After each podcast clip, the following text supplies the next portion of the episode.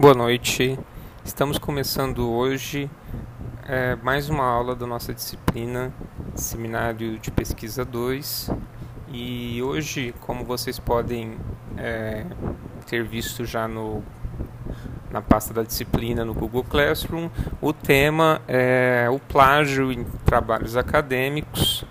E para isso nós vamos nos valer aqui da discussão desenvolvida pela Laísa Esquilete Prati. Né?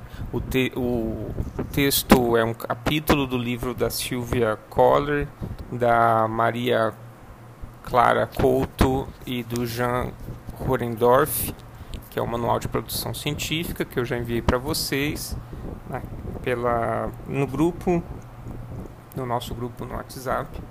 Então, peço que vocês leiam o texto, se não leram ainda, e que estejam junto com ele para acompanhar os slides que eu vou que eu vou anexar lá no Classroom também. Vocês vocês acompanhem, por favor, esse podcast juntamente com esses slides, porque é neles que eu vou me basear para falar sobre o texto.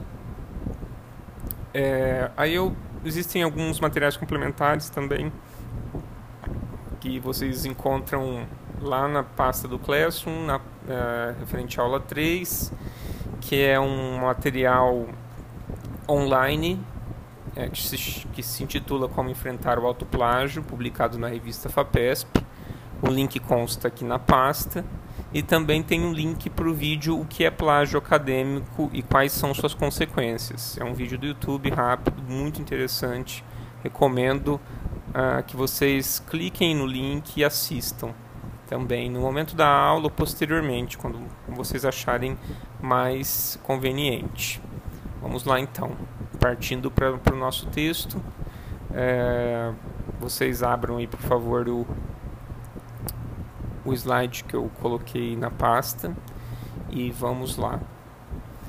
É, o título então é Plágio Acadêmico.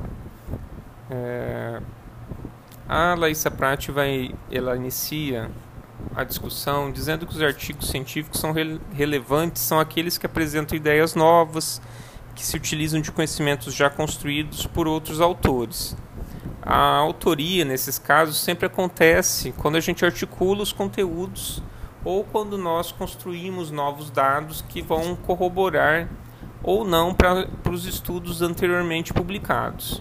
Então, publicar e referenciar os autores, as autoras que ajudam a construir textos autorais é fundamental no contexto, no contexto científico. Isso quer dizer que toda vez que nós vamos é, fazer um texto original, nós vamos utilizar outros textos e esses textos têm que constar é, nas referências do nosso trabalho. Toda ideia expressa no texto que não é nossa tem que estar é, tem que estar descrita de onde foi retirada. Ok. Então, assumir a autoria de um manuscrito aí no, no slide seguinte, é responsabilizar-se por construir conhecimentos novos e colocá-los em textos relevantes, que apresentem os principais resultados dos estudos. Então, uma exigência é o conhecimento das normas técnicas e a fundamentação teórica adequada, que isso vai possibilitar a publicação dos nossos trabalhos em revistas confiáveis. Então, esse é um procedimento básico aí que vocês já vem ouvindo desde, desde o começo do curso de vocês. Passando ao slide seguinte, é, o slide 5, a Laísa Prati passa a discutir o conceito de plágio e a sua evolução. Ela vai na origem etimológica do termo, que é plágios, a origem dele é grega, significa assinar ou apresentar como sua a obra de outrem. Isso significa também imitar o trabalho alheio. Então, trata-se da apropriação das ideias e textos sem a devida referência. Está aí bem assinalado, é, na, na cor roxa, para a gente não esquecer. Essa apropriação pode ser sutil ou parcial e pode incluir o autoplágio, no qual as autoras ou os autores repetem parte dos seus próprios dados ou textos. Isso é muito fácil de acontecer. Né? Quando a gente já publicou um trabalho, ele é nosso mesmo, a gente pensa que não terá problema se nós utilizarmos trechos ou partes inteiras daquele trabalho em outra publicação. Mas a partir do momento que você publicou o trabalho, ele é uma publicação é, única. Deve ser citada mesmo que tenha sido publicada por você mesmo. Se você utiliza partes de um outro trabalho que já foi publicado e não faz menção ao seu próprio nome, você está cometendo um autoplágio. Também é uma prática é, condenável na academia. Antes do surgimento da imprensa, no slide 6, uh, copiar obras ou assumir a autoria de textos feitos por outras ou por outros não era crime. A noção de propriedade não era a mesma que nós temos agora. A partir do, do advento da imprensa, surge o valor de mercado, o nome das autoras, uh, dos autores, bem como seus direitos e também dos editores. Com isso, foram, se, foram estabelecidas as regras para essa propriedade, que é chamada de direito autoral. Toda produção intelectual é, tem direito autoral. Tudo que é, foi escrito por vocês pertence a vocês. É como se a gente tivesse produzido algum produto. No final das contas, é isso mesmo. E se a gente escreveu um texto, a gente não vai querer que outra pessoa copie esse texto sem dar crédito para nós. Né? O mínimo que, que, a pessoa, que outra pessoa que vai utilizar a nossa obra pode fazer é dar o crédito a nós, né? a quem fez o trabalho.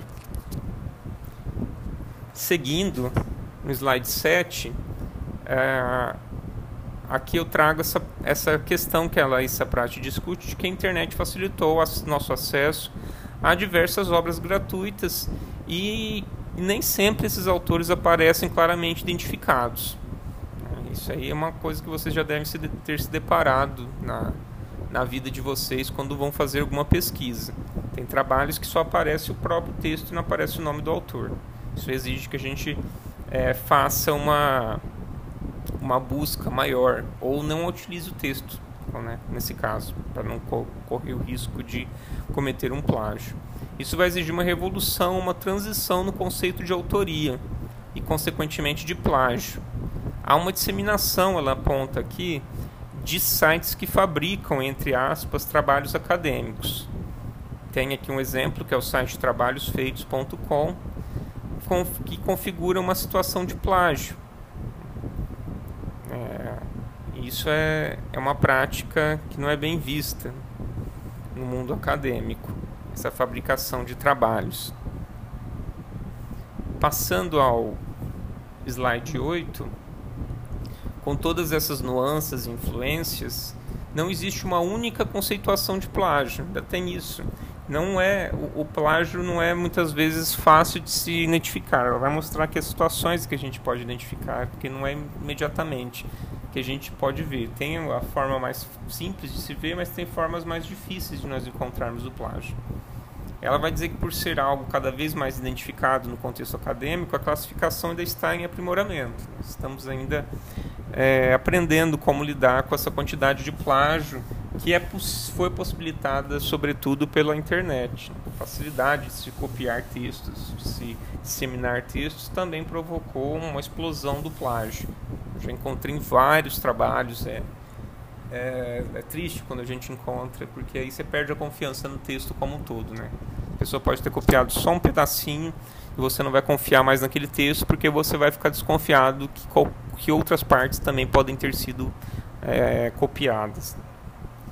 Existe, ela vai dizer aqui, voltando a Laísa Prati, que os órgãos de fomento, que são os, os órgãos que financiam a pesquisa, CNPq, a CAPES, a FAPESP, a FAPEMIG, as fundações de amparo à pesquisa e as editoras precisam definir é, o momento em que punições passam a ser necessárias, porque quando a coisa começa a ficar muito é, muito gritante a situação, se não houver punição, as pessoas as pessoas vão continuar é, incorrendo no plágio. A forma como essas agências fazem para punir é não dar a bolsa quando se é identificado plágio no processo de seleção dos projetos, ou no caso de editoras, é, não, elas não publicam um artigo ou livro que seja que você está tentando publicar com elas. Isso aí já é a forma de punição que existe. Existem modalidades de fraude ou de má conduta em publicações que são descritas pelo CNPq, aí no slide 9. É, que é aqui eles, ela, ela vai mostrar o, uma série de, de modos que a gente identifica como plágio. O A é a fabricação ou invenção de dados, quando a gente apresenta dados ou resultados que não existem, que são inverídicos, na verdade, que não foram coletados ou que foram adulterados para chegar no resultado que nós queríamos. Também tem a falsificação, que é quando se manipula de modo fraudulento os resultados que se obtém de forma que se altere os significados, a interpretação ou mesmo a confiabilidade desse, dessas, desses dados para responder as perguntas que você quer, mas que provavelmente não deve ter alcançado com os dados que foram coletados. O C aí na, no slide 10 é o plágio em si, que é a apresentação, essa é uma das, das definições do que é plágio, apresentação como se fosse de sua autoria, de resultados ou conclusões anteriormente obtidos por outrem, por outra pessoa, bem como de textos integrais ou de parte substancial de textos alheios, sem os cuidados detalhados nas normas técnicas.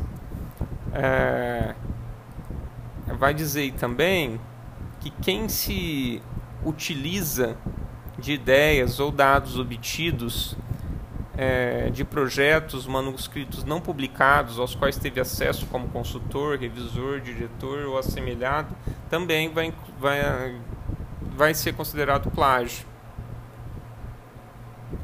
Então, se você recebe um trabalho para dar parecer que não foi publicado ainda e rouba dados daquele trabalho, a palavra é rouba mesmo, porque a pessoa não autorizou que você disseminasse aqueles dados, você está incorrendo em plágio também.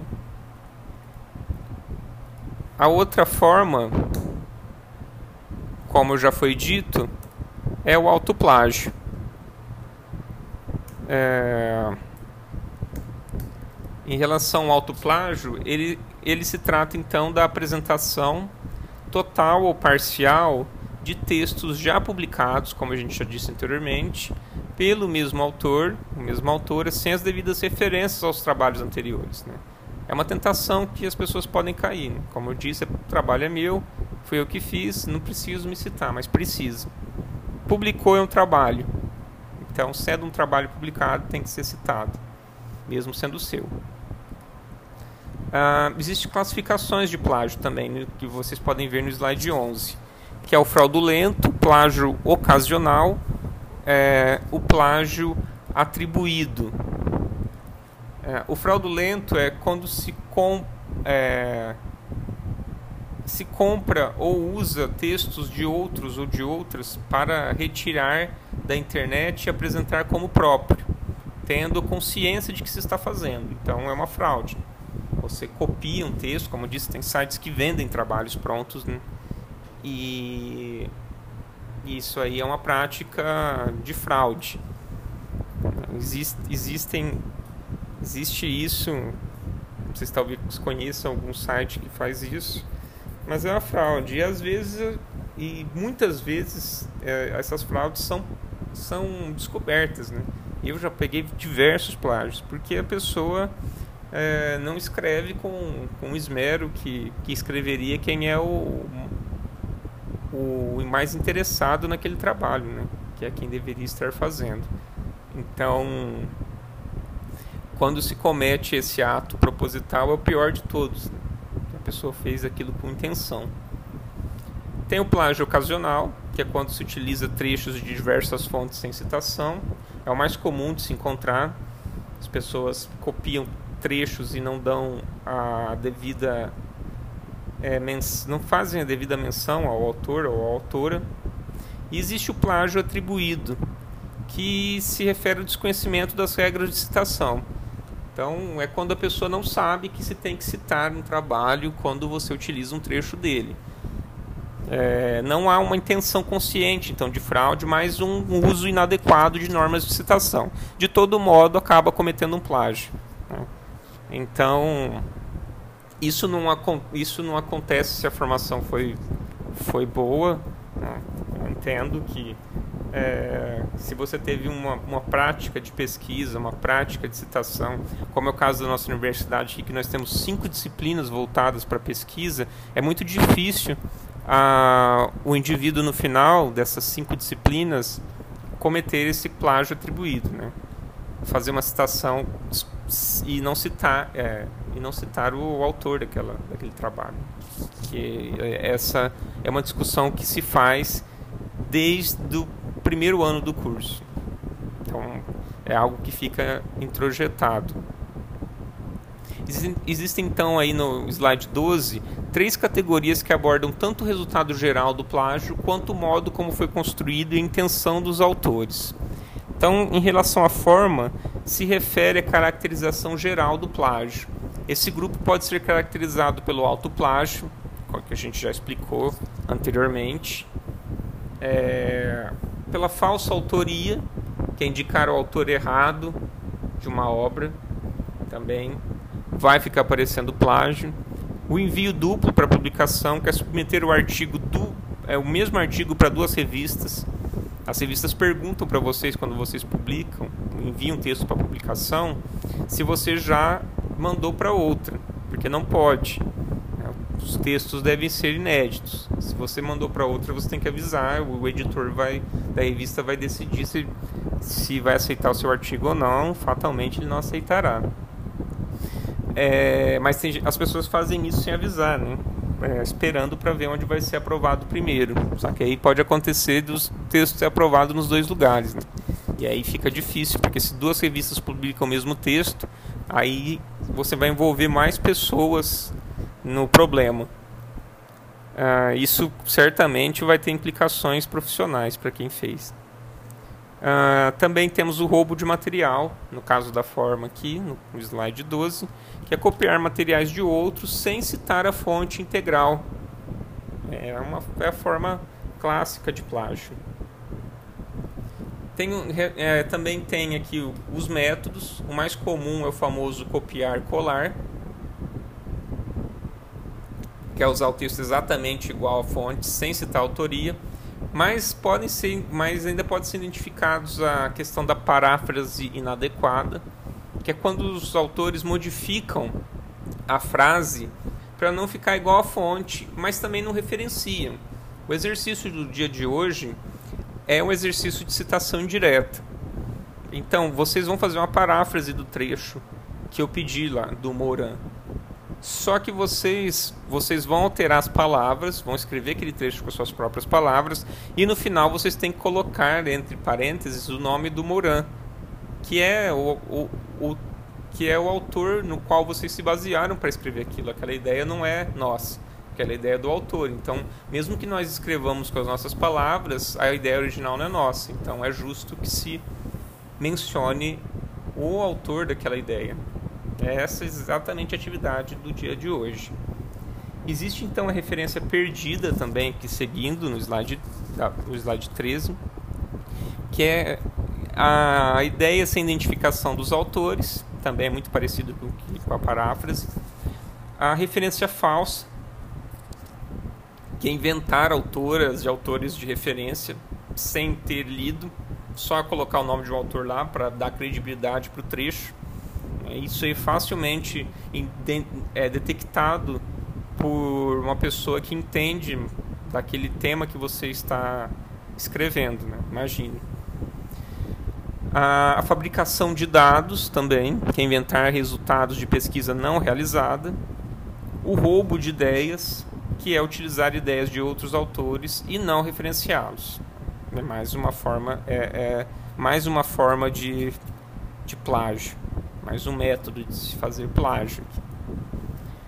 Tem os propósitos também do plágio, que pode ser intencional e acidental ou sem intenção, como a gente já disse anteriormente. aqui partindo para o slide 15, a Larissa, a Larissa Prati vai dizer que não há um consenso sobre quando ocorre uma situação de plágio. Né? Porque se vocês viram que existem várias situações. Há uma concordância quanto à existência de plágio quando autoras e autores se apropriam de ideias suas ou de outras pessoas, sem citar a fonte de modo intencional ou não. Isso seria uma, uma definição mais aproximada aí do que é um plágio. Isso é evidente, pois é uma quebra de direitos autorais e isso também configura um crime. Né? É uma apropriação indébita da ideia de, de outra pessoa, sem dar crédito a essa pessoa. As universidades deveriam problematizar, então, a Laísa Prati diz aqui no slide 16 que as universidades deveriam problematizar a principal consequência do plágio na formação do estudante, que aí já está sendo dito aqui, então, no próprio âmbito da universidade, cumprindo com o que a Laísa Prati recomenda.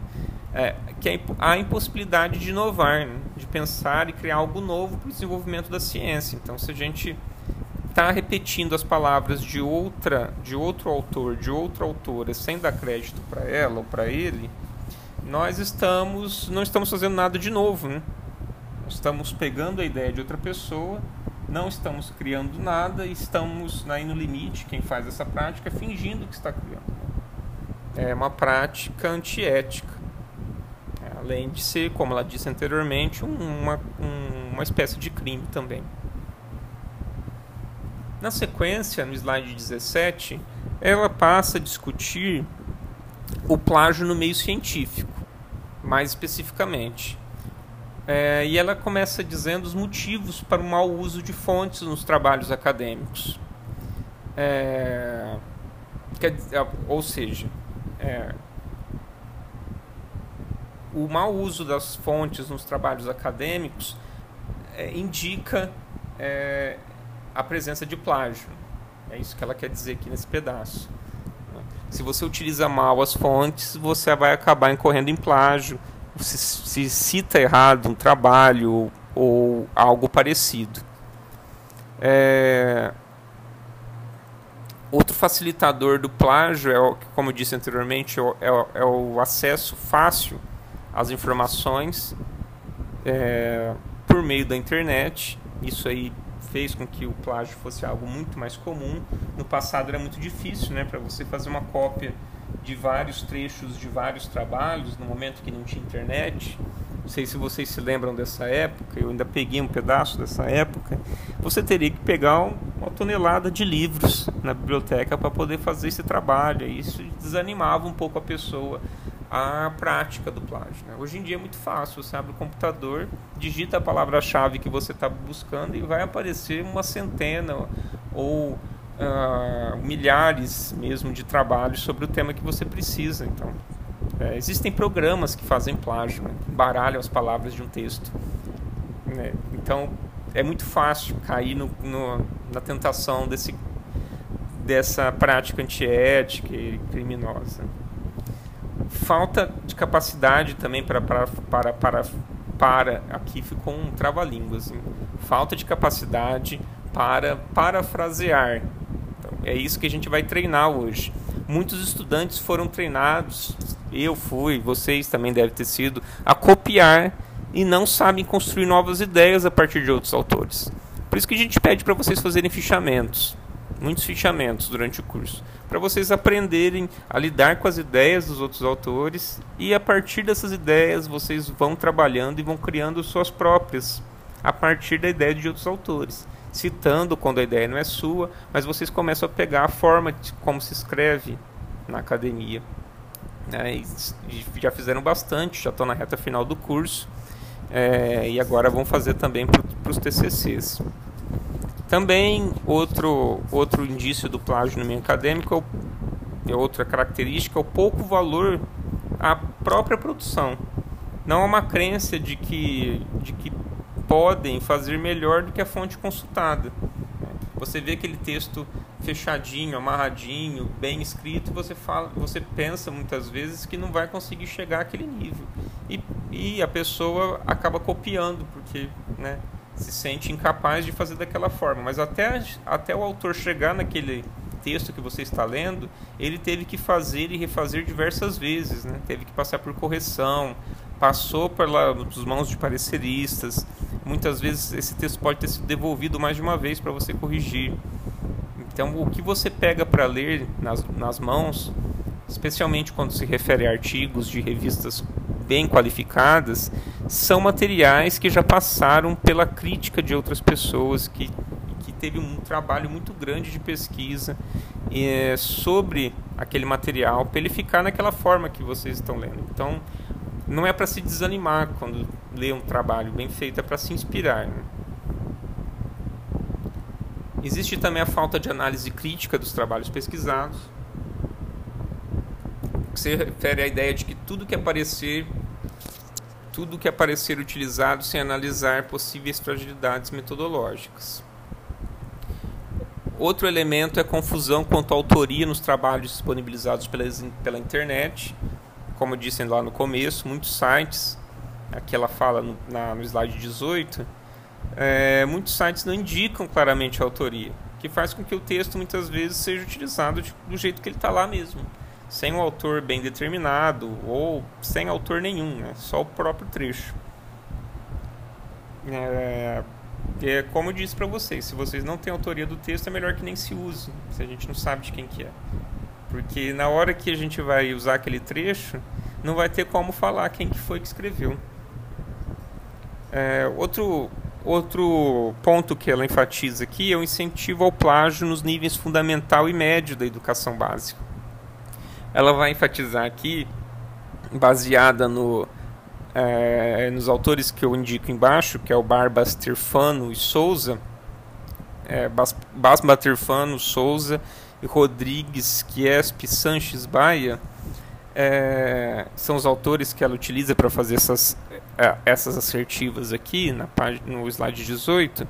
Ela vai dizer, baseado nesses autores, que os professores as professoras do ensino médio eles aceitam um texto melhor, é, um texto bem estruturado, copiado, do que um texto construído com as próprias palavras dos estudantes e que não está com uma forma muito bem construída, né? Então isso é um problema. Eu prefiro muitas vezes, muitas vezes não, eu prefiro em qualquer ocasião que o texto venha com seus defeitos, com as suas dificuldades, mas que eu veja que a pessoa tentou fazer. Né? Porque a partir daí, é, a pessoa. Eu tenho a, a percepção de que nível que a pessoa está descrita e o que ela pode melhorar e acompanhar esse, esse processo do que vir um texto todo certinho dentro das normas, mas copiado. Então essa prática ela, ela nos é incentivada desde o ensino fundamental a trazer uma coisa bem bem feitinha impecável, mas muitas vezes não original. Isso aí se estende para o resto da vida se a gente não tem esse tipo de leitura igual nós temos aqui agora, para nos alertar sobre essa armadilha, sobre esse perigo. Também tem a facilidade de acesso a programas de tradução. As informações de um texto em outro idioma podem, em poucos minutos, ser uma informação inédita no Brasil. Então, se a gente pega um texto que é inédito aqui e o traduz, né, temos um texto novo. Só que também tem que ser feita menção ao autor daquele texto. E se nós, se fomos nós os tradutores, temos que falar que a tradução é nossa. Então, tem todos esses elementos a se considerar. Existe um outro ponto ainda, que é o desconhecimento de regulamentações de escritas científicas. De escrita científica. Muitos acreditam, então, que estão referenciando corretamente as fontes, mas nem sempre estão fazendo isso de fato. É, mas por isso que eu falo que é muito importante a atenção às, à normatização da BNT. Ela parece muito chata, né? ela muda sempre, mas isso é que vai garantir que a gente não incorra em plágio. É, na sequência aqui, a autora vai, vai falar, baseada na, em Silvia e Domingues, é, que elas identificaram inexatidão sobre o que é o plágio, analisando estudantes de pós-graduação da área de ciências sociais de uma universidade do oeste do Paraná. Nesse exemplo que elas trazem no texto, é, as, as autoras identificaram que houve uma dificuldade em identificar citações indiretas e referenciar corretamente as citações diretas. Por isso que a gente está fazendo esses exercícios como o de hoje, né, esse exercício prático. Metade dos estudantes participantes do estudo acreditava que ao apropriar-se das ideias de autores e de autoras, é, configurando uma citação indireta, não havia necessidade de referenciar os nomes e a data da publicação. Há necessidade sim. Novamente, esse é o exercício que vocês vão fazer hoje. No caso de citação direta, nessa pesquisa da Silvia, da, de Silva e Domingues, a maioria das, dos estudantes, como vocês podem ler aqui no slide 20, é, não identificou necessidade de indicar o nome dos autores da obra original, o ano, as páginas e o uso de aspas. Esses dados, então, indicaram para elas, indicam para nós também, que alguns estudantes sabem que é necessário citar a fonte e, e, no entanto, muitos não têm consciência que estão plagiando uma obra por não saberem fazer a citação de forma correta. Então a gente pratica para não incorrer nesse erro. Por isso que a gente faz atividades práticas aqui. É, passar então o slide seguinte, o slide 21. No caso de citação direta, a maioria dos estudantes dessa pesquisa não identificou necessidade de indicar o nome dos autores da obra original, ano, página, uso de aspas. Né? Ah, foi o que eu, isso foi o que eu disse é, no slide anterior. Está repetido aqui. É, então vocês desconsiderem essa última esse último trecho aqui do, desse slide. Né, que tá, ele está no slide anterior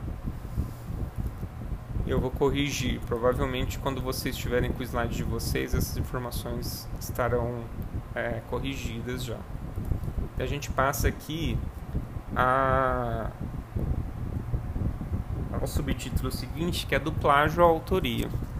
As punições adotadas em caso de identificação de plágio envolvem, em primeiro momento, comunicação direta e advertência sobre falta de ética detectada aos autores do plágio, às autoras do plágio eles devem ter um prazo para modificar seu texto respeitando as regras de autoria. Isso é o que mais comumente se faz. Né? Você devolve o texto para a pessoa para ela arrumar. Agora, se o texto está todo plagiado, a pessoa não vai conseguir né, fazer, resolver a tempo.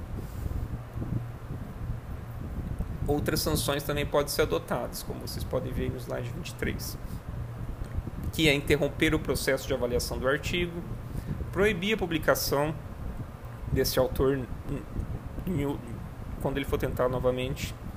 Caso o artigo já tenha sido publicado, pode ser feito um pode ser apresentado um aviso de retratação dizendo que aquele artigo foi plagiado. Isso ocorreu, tem ocorrido ultimamente com essas pesquisas buscando a, a vacina do corona, né? Recentemente ocorreu isso é, essa suspeita de dados inventados. Os autores, parte dos autores que fizeram, publicaram a pesquisa na revista, pediram para retirar o seu nome da, da, do estudo, porque perceberam que tinha práticas ali de, de falsificação de dados. Né? Eles disseram que aplicaram, que fizeram teste em uma população grande e na verdade isso não aconteceu. Então é real esse, esse tipo de, de sanção que está sendo é mencionada aqui no slide 23.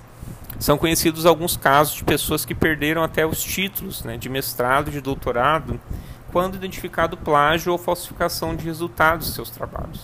Eu já vi um caso é, na Universidade Federal de São Carlos em que o candidato, professor já tinha sido aprovado, ele já estava trabalhando há seis anos na, no cargo, acho que era no curso, eu não lembro o curso agora, acho que era o curso de Química e foi identificado um problema na, na banca dele e ele foi é, excluído, né? perdeu o concurso.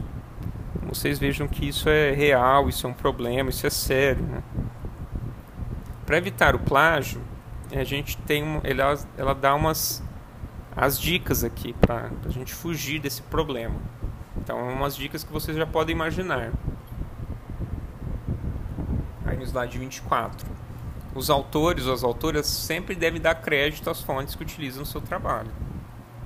As citações diretas, literais, devem ser colocadas entre aspas ou, se tiverem mais de três linhas, serem recuadas do texto de acordo com as normas da BNT. Sempre tenho as normas da BNT por perto. Quando eu vou escrever um texto, eu deixo a norma da BNT aberta, junto, né, no momento que eu estou digitando.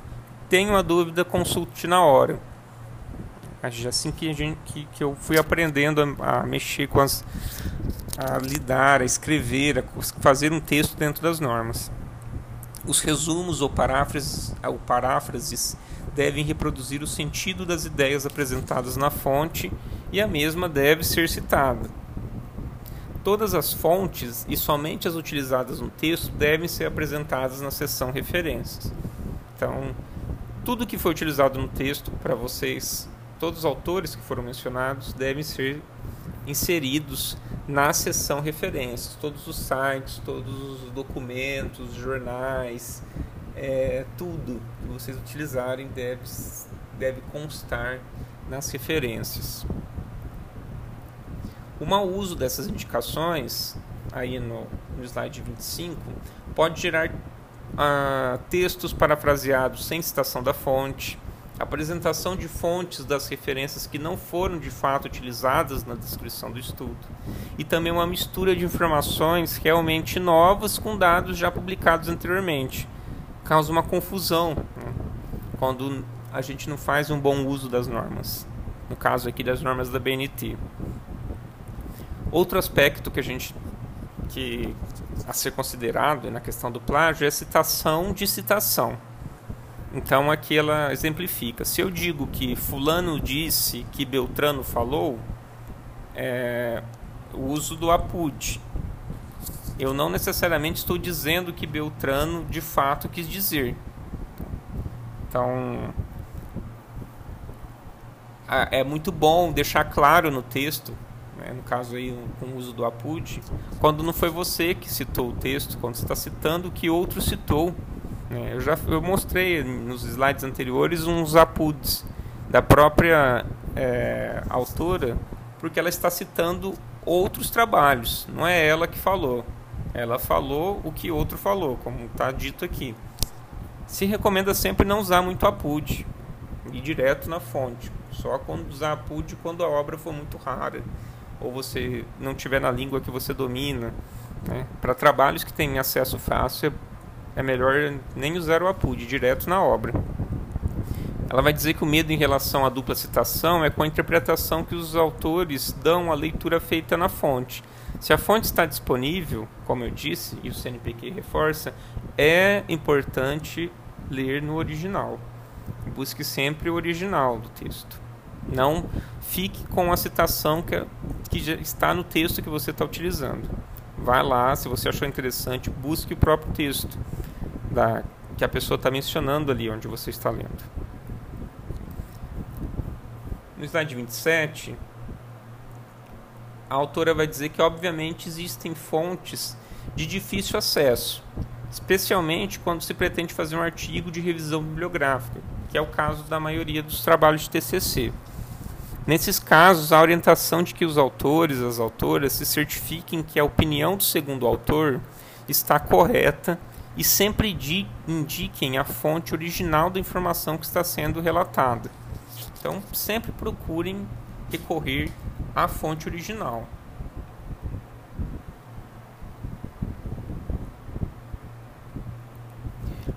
Os autores e as autoras sempre utilizarão outras fontes para construir um texto autoral. A gente nunca parte do nada em, em relação a textos acadêmicos. Né? Se for um romance, aí é outra história. Na academia, a gente sempre utiliza outros trabalhos. Esse é o movimento da ciência. Se espera que você utilize outros trabalhos. As suas ideias surgem, como eu já disse anteriormente, na articulação de trabalhos que foram consultados ou na construção de novas hipóteses de pesquisa. Então é fundamental que os autores e as autoras construam seus textos de modo que os leitores e as leitoras identifiquem quais ideias são delas e quais estão baseadas nas fontes consultadas. É, essa é a honestidade que se espera de um, de um texto acadêmico. Né? Que você pontue, que, quem, que fique muito claro para quem está lendo quando é você que está falando, quando é uma parte original sua e quando não é.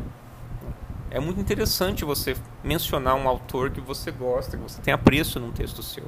Né? Eu, fico, eu, eu fico feliz quando eu posso usar um texto que eu gosto muito, de um autor que eu, que eu aprecio a obra. Isso engrandece o seu texto. Né? Isso deixa o seu texto com mais qualidade, na verdade.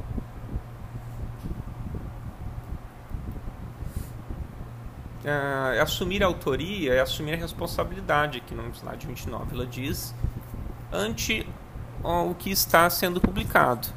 No momento em que a pessoa entra para a lista de autores, passa a ser responsável pela veracidade e idoneidade do trabalho, cabendo ao primeiro autor e ao autor correspondente responsabilidade integral e aos demais autores responsabilidade pelas suas contribuições individuais.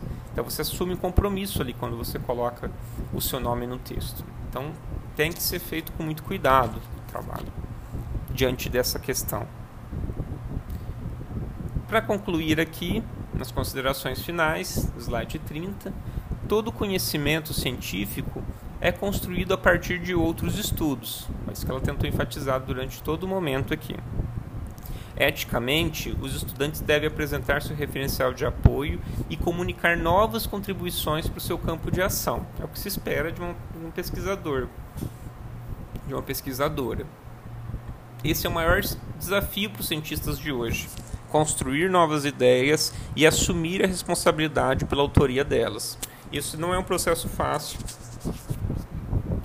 Nós aprendemos a vida inteira, é, mas sempre fugindo do plágio, sempre dando crédito às obras que nós utilizamos de outros autores e deixando muito claro que é nosso no texto, né? qual que é a nossa percepção, qual que é a nossa elaboração pessoal. Então, para fazer jus ao que foi dito aqui no texto como um todo, eu trago sempre no final dos slides as referências. A referência do texto, então, é a Laísa Esquilé, de novo, né? como eu já disse, é a Laísa Prati. O texto é o plágio acadêmico, é um, é um capítulo do livro é, Manual de Produção Científica, foi publicado em Porto Alegre em 2014. É, e o texto fica entre as páginas 109 e 124, como vocês podem ver aí no material que está disponível para vocês. É, eu estou aqui, então, vou continuar online aqui no momento da nossa aula. É, caso vocês queiram me consultar em relação à escrita do, do trabalho que eu propus hoje. E eu agradeço mais uma vez a paciência, a audição e até breve.